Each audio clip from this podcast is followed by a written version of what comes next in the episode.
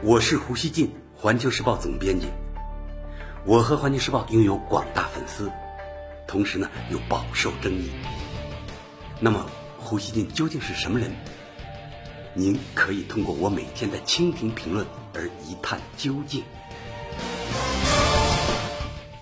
大家好，星期四啊，一个骇人听闻的消息震动了世界：英国的一辆货车里惊现三十九具尸体。警方证实，他们都是中国公民，其中呢包括三十一名男性和八名女性。这是二零零零年，也就是两千年，英国多佛一辆货车里有五十八名中国偷渡客被闷死之后，最为严重的中国人集体在英国死亡事件，太令人震惊和悲伤了。截至老胡录制这期节目时啊，警方呢已确认案件的部分关键性事实。这辆货车呢是从比利时进入英国的。警方在当地时间星期三凌晨一点四十分左右接到报告，随后呢在货车集装箱内发现了三十九具尸体。另外，据英国广播公司 BBC 报道，目前呢警方以涉嫌谋杀拘留了卡车司机。卡车司机是二十五岁的北爱尔兰人罗宾逊。英国警方目前仍在对罗宾逊进行审问。警方呢还连夜搜查了北爱尔兰阿马郡的几处民宅。阿马郡正是罗宾逊的居住地。英国国家打击犯罪局表示，他们呢正在努力查明可能参与这起案件的有组织犯罪集团。环球时报记者二十四日前往事发现场，发现呢现场已经被封锁起来。记者询问现场值班警察，警察说，所有最新消息都需要参照警局的网上的发布。目前呢没有进一步的消息。记者在现场看到一些来来往往的警察和工作人员。该工业园区地点呢比较偏僻，公共交通不是很方便。当地政府为这起悲剧降了半旗。实际上，死亡货车的复杂信息加大了案件的侦破难度。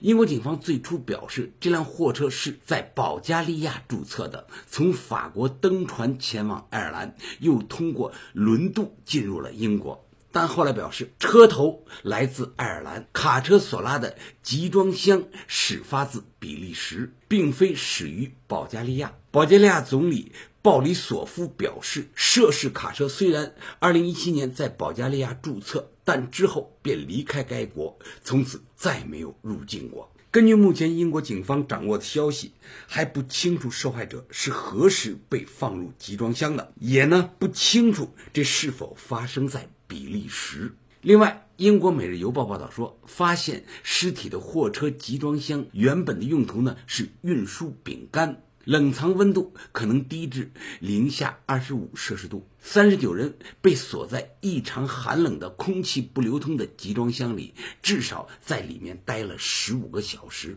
可以想象，他们或许呼救过，但没人能够听到。事发当地的公路交通协会首席执行官也表示，人在里面的情况绝对是可怕的。据英国媒体报道，遇难者被发现之前，还有人叫了辆救护车。警方呢尚未透露具体是谁。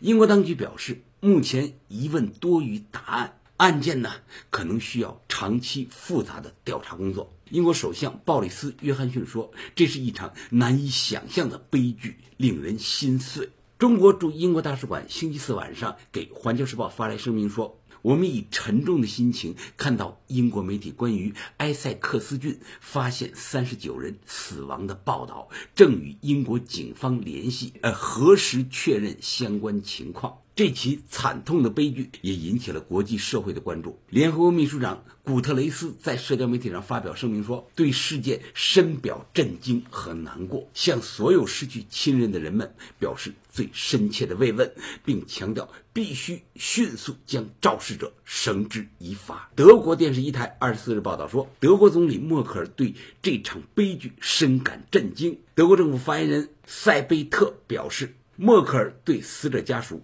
表示最深切的同情，同时，德国政府将向英国当局提供一切必要协助。德国和欧洲国家必须一起对抗那些组织和进行偷渡的犯罪团伙。虽然呢，整个事件的来龙去脉还不清楚，但英国舆论普遍认为这起悲剧很可能与偷渡或人口贩卖有关。需要承认的是，中国呢一些地方过去啊有过像欧洲的偷渡潮，也发生过类似的或者更严重的悲剧。比方说，两千年六月，在英国港口城市多佛，海关人员在检查一辆集装箱卡车时，发现车厢内叠放着几十个人，散发着恶臭。除两人侥幸生存外，其余五十八人已经全部死亡。经过几天调查后，警方宣布死难者全部是中国人。事后调查显示，为了防止海关人员听到集装箱里面的声音。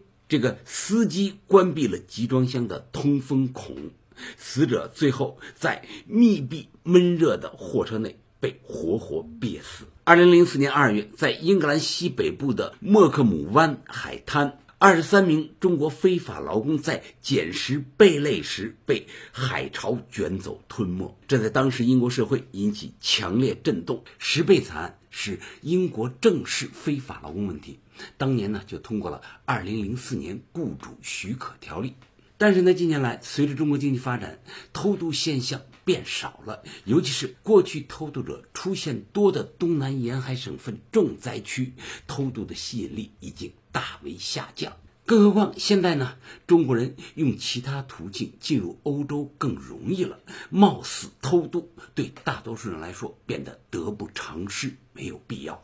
老胡认为啊，人们向经济更发达的地区流动是全球性现象，仍会呢有一些中国人希望能去英国这样的发达国家谋生，这难以避免。欧洲国家目前呢普遍排斥外来移民，拒绝向他们开放本国劳务市场，一些人呢可能因此选择铤而走险。客观说，中国呢是对向外非法移民采取主动治理比较积极的国家，也有成效。中国偷渡者呢，并不是欧洲非法移民的突出焦点。在防止本国公民在国外遭遇严重集体不测方面，中国呢也下了很大力气。老胡希望英国和欧洲国家切实践行他们对人权的各种承诺，也为中国人在欧洲的土地上不受虐待、不突然惨死做出呢应有的努力。老胡想说啊，欧洲国家应当着力宣传，不要藏在货车里躲避检查，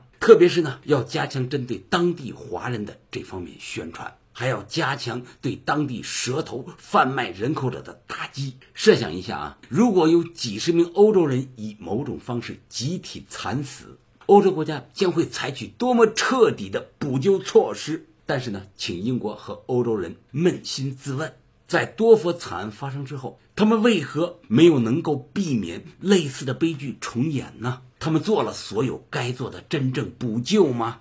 大家看啊，中国社会做了大量工作，但呢，也要进一步对相关地区和群体开展更有力度的宣传教育。包括呢，把他们扩展深入到国外的华人群体中间去，要让人们了解已经有过的惨案，清楚在欧洲非法流动的巨大风险。这种风险与收益，在中国经济不断发展的背景之下，越来越不成比例。最后，老胡要说啊，跨境的综合治理大概是至关重要的。各方呢都不应放弃自己应尽的责任，英国方面尤其需要做出积极有力度的反应。感谢收听今天的胡言乱语，咱们下期见。